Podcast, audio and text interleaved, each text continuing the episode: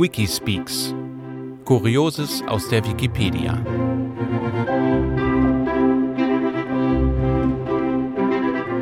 Episode 1 Ventilatortod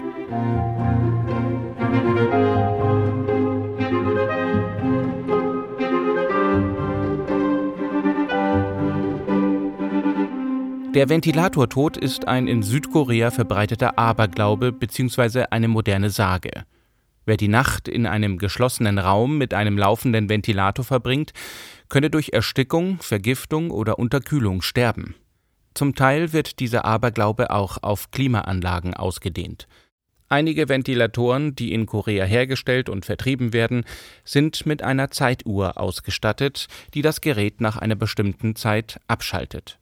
Nutzern wird empfohlen, diese Zeituhr zu verwenden, wenn sie schlafen gehen, während der Ventilator noch läuft. Vorgebliche Begründungen Vertreter des Glaubens an den Ventilatorentod-Mythos bieten verschiedene Erklärungsansätze an, wie es ablaufen könnte, wenn man durch einen Ventilator getötet wird. Diese Erklärungen sind jedoch unlogisch und wissenschaftlich nicht haltbar. Zum Beispiel erzeuge ein Ventilator Wirbel, der die Luft im geschlossenen Raum ansaugt und so unter dem Ventilator ein partielles Vakuum erzeuge. Tatsächlich variiert der Luftdruck an jedem Punkt des Raumes weniger als zum Beispiel während eines Sturms.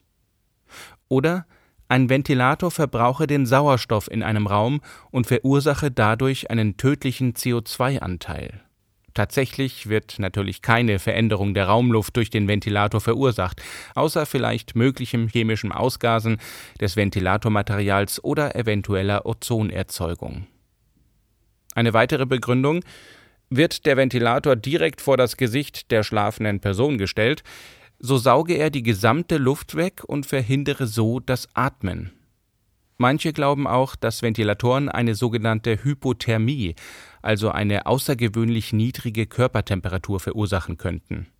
Wenn der Stoffwechsel nachts zur Ruhe kommt, werde er empfindlicher gegenüber der Raumtemperatur. Dadurch werde er anfälliger für Hypothermie. Tatsächlich zeigen empirische Messungen, dass ein Ventilator die Raumtemperatur nicht signifikant beeinflussen kann und der empfundene Kühlungseffekt fast ausschließlich durch den Luftstrom verursacht wird, der auf den Körper trifft. Dadurch kann die Körperwärme leichter an die Luft abgegeben werden und die Verdunstungskälte des Schweißes kommt besser zum Zuge. Abgesehen davon entsteht eine Hyperthermie nur dann, wenn die Innentemperatur des Körpers unter das Normalmaß sinkt. Dass dies durch ein einfaches Hautkühlen passieren kann, ist auszuschließen. Erklärungen und reale Risiken. Obwohl in der öffentlichen Diskussion über Ventilatoren in Südkorea beständig ein kausaler Zusammenhang behauptet wird, gelten für den Betrieb eines elektrischen Ventilators nur die gleichen Restrisiken wie für den Betrieb eines jeden anderen Elektrogeräts.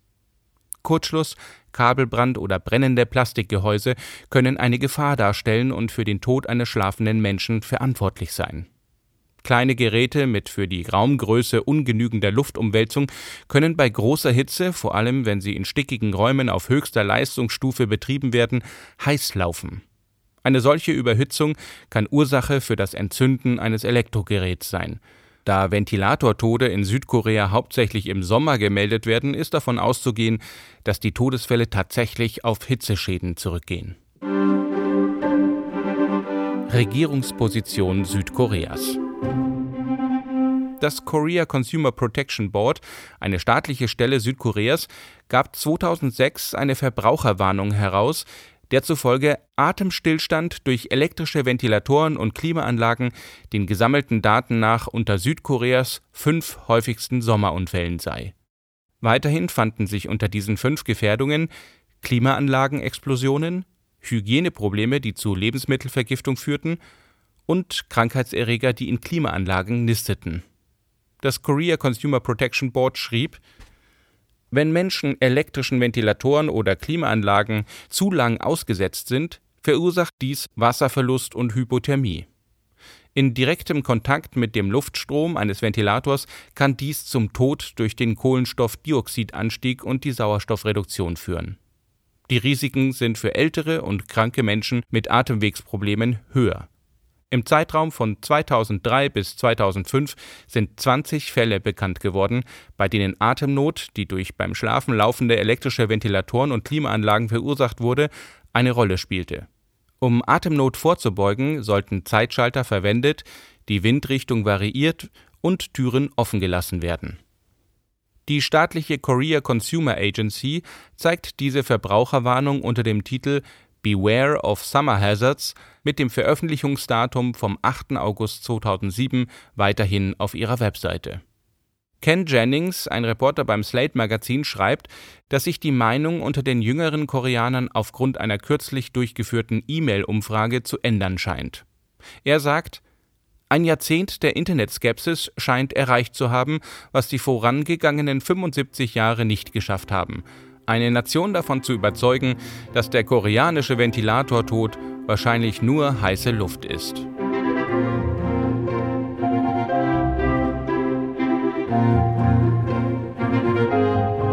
Bonusartikel Arschgeweih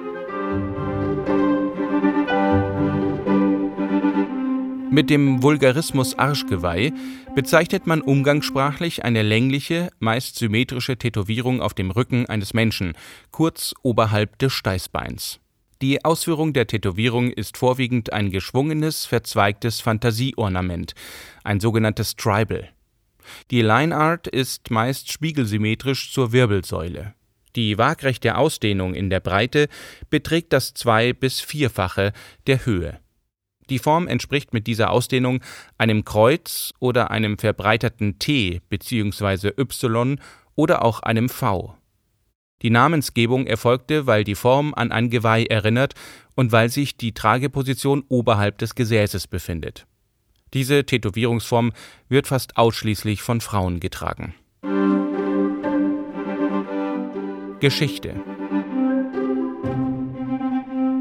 Die Tätowierung wurde in den späten 90er Jahren im Rahmen der Bauchfreimode populär und erlangte in den 2000er Jahren besondere Beliebtheit. Mit Begriffen wie Steißgeweih, Steißbein-Tattoo oder Steißbein-Tribal wurde versucht, einen neutral klingenden Begriff zu etablieren. Der Begriff Arschgeweih wurde laut Frankfurter Allgemeine Zeitung vom bekannten Tätowierer Pogo aus Österreich im Jahre 2002 erfunden Nachdem er auf den Begriff gekommen war, ließ er 5000 Aufkleber drucken, nahm sie mit auf eine Tattoo-Convention und sorgte damit für die Verbreitung des Wortes. Der Begriff Arschgeweih wurde auch durch die Sendung Genial daneben vom 7. Februar 2004 bekannter, in der das Rateteam die Frage Was ist ein Arschgeweih nicht beantworten konnte. Im weiteren Verlauf des Jahres erlebte die Popularität des Arschgeweihs ihren Höhepunkt. Die Bild-Zeitung suchte im Sommer 2004 das schönste Arschgeweih und hunderte Leserinnen schickten Fotos ihrer Tattoos. Es kam zu der Wahl der Miss Arschgeweih. Der Komiker Michael Mittermeier trug ebenfalls 2004 in seiner Bühnenshow Paranoid zur weiteren Verbreitung des Begriffs bei, was allerdings auch zu einer Abwertung des Tattoos führte. Auch in anderen Ländern vollzog sich eine Abwertung. In den USA gibt es beispielsweise den Begriff Tramp Stamp, was übersetzt Schlampenstempel bedeutet, ein Wort, das auch in der Schweiz für diese Art der Tätowierung populär ist. In Österreich nennt man so ein Tattoo scherzhaft Ohrschvignette. Viele Frauen ließen ihr Arschgeweih umarbeiten, vergrößern, verzieren oder weglasern. Bekannteste deutsche Trägerin war Sabrina Settlur. Im Jahr 2009 wurde die erste Barbie mit einem Sortiment an Tattoo-Aufklebern vermarktet, unter denen sich auch einer für den unteren Rücken befand. Seit den 2010er Jahren wurde das Arschgeweih eher als Jugendsünde angesehen und viele Trägerinnen wollten es gerne wieder entfernen lassen. Seit 2020 jedoch scheint es zusammen mit anderen kulturellen Fragmenten der frühen 2000er Jahre wieder an Popularität zu gewinnen.